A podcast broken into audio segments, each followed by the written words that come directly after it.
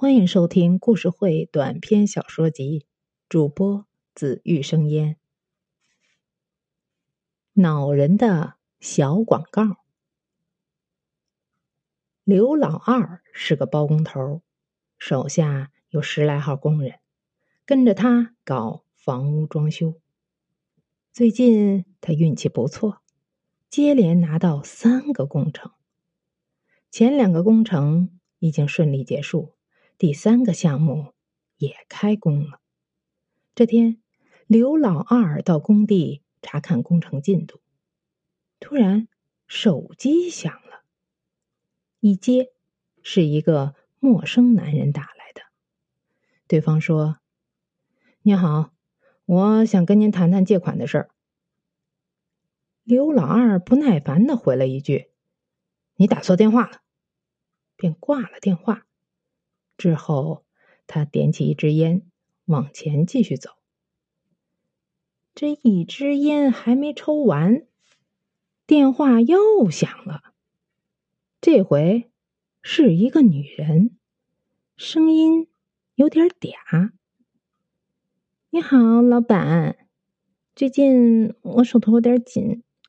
想找你借一笔周转资金。刘老二一听，又是找自己借钱的，这心里便有几分不悦，忍住火问道：“你谁呀？干嘛找我借钱？”电话那头女人好像愣了一下，之后用疑惑的语气说：“哎，老板。”你真会开玩笑！你不是专门从事快速借贷业务的嘛？我是照着小广告上的手机号码打过来的，没错啊。刘老二更不高兴了。你说啥？我是从事快速借贷业务的。啥小广告啊？你在哪儿看到的？女人嚷嚷道：“哎呦，那街头巷尾的墙上、电线杆上、人行天桥上，那都有啊！你自己贴的都忘了，有病啊！”说完，他便挂了电话。刘老二一听，傻了：“哪个贴小广告的混蛋，这么马大哈，把手机号弄成……”哎，弄成个我的了！哎，这要是不采取措施，那恐怕骚扰电话会一个接一个打过来，自己生意上的事儿那不就会受影响？他赶紧给一个叫王丽的手下打电话，让他马上过来一趟。说起这王丽，贴瓷砖可是一把好手，为人机灵。刘老二工程上的事儿很多。都多亏的。王丽接到电话后，很快就来了。刘老二把刚才遇到的荒唐事儿对王丽讲了，吩咐他立马到周边工地的街上转一圈去，看是不是真像那个女人说那样。王丽出去后不到十分钟，就气喘吁吁的打来电话：“哎，哎呀，老板，还真是的。”咱们工地附近有很多贷款小广告，还都是新贴的。嗯，上面留的号码正是您的。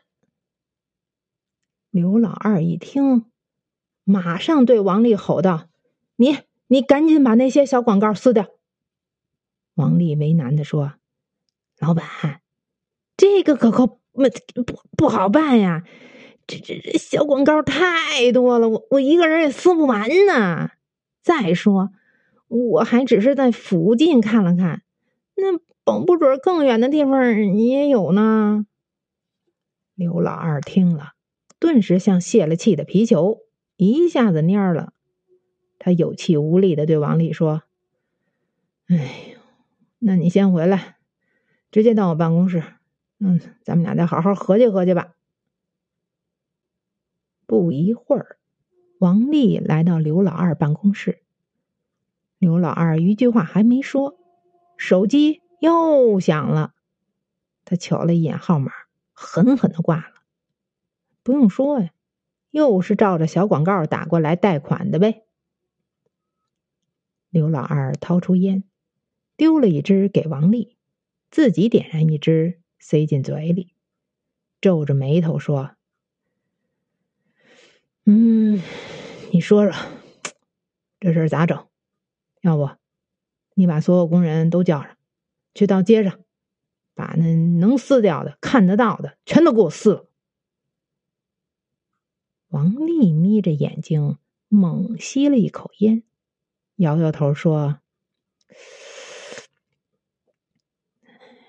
老板，这个法子不是不好，我就是担心只能治标，它不能治本呢。”刘老二瞪大了眼睛，不解的问：“啥意思？”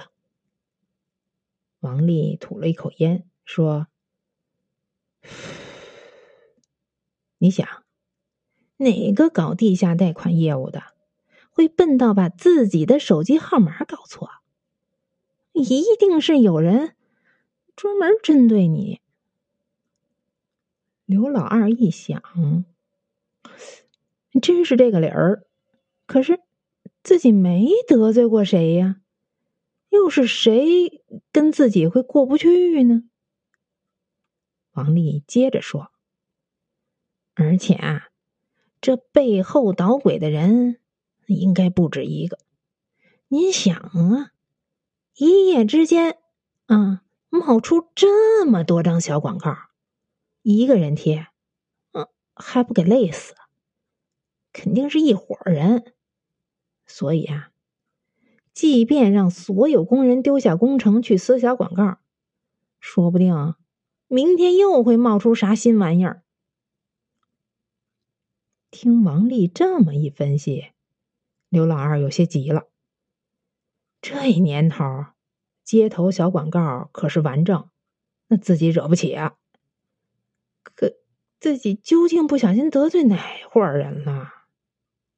想来想去，刘老二也没想出个所以然来。还是王丽脑瓜子活，他眨了眨眼睛，凑近刘老二说。老板，依我看，这事儿没准是咱自己人干的。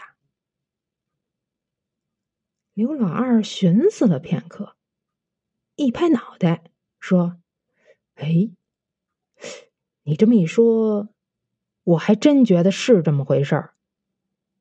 看来工人们是对我在前两个工程结束后拖着工资不给。”这有点不满啊！王丽接口道：“那或许是呗。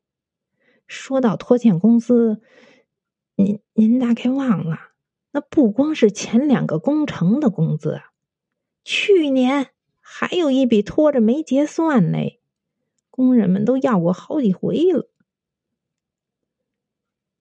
见刘老二没说话，王丽又说。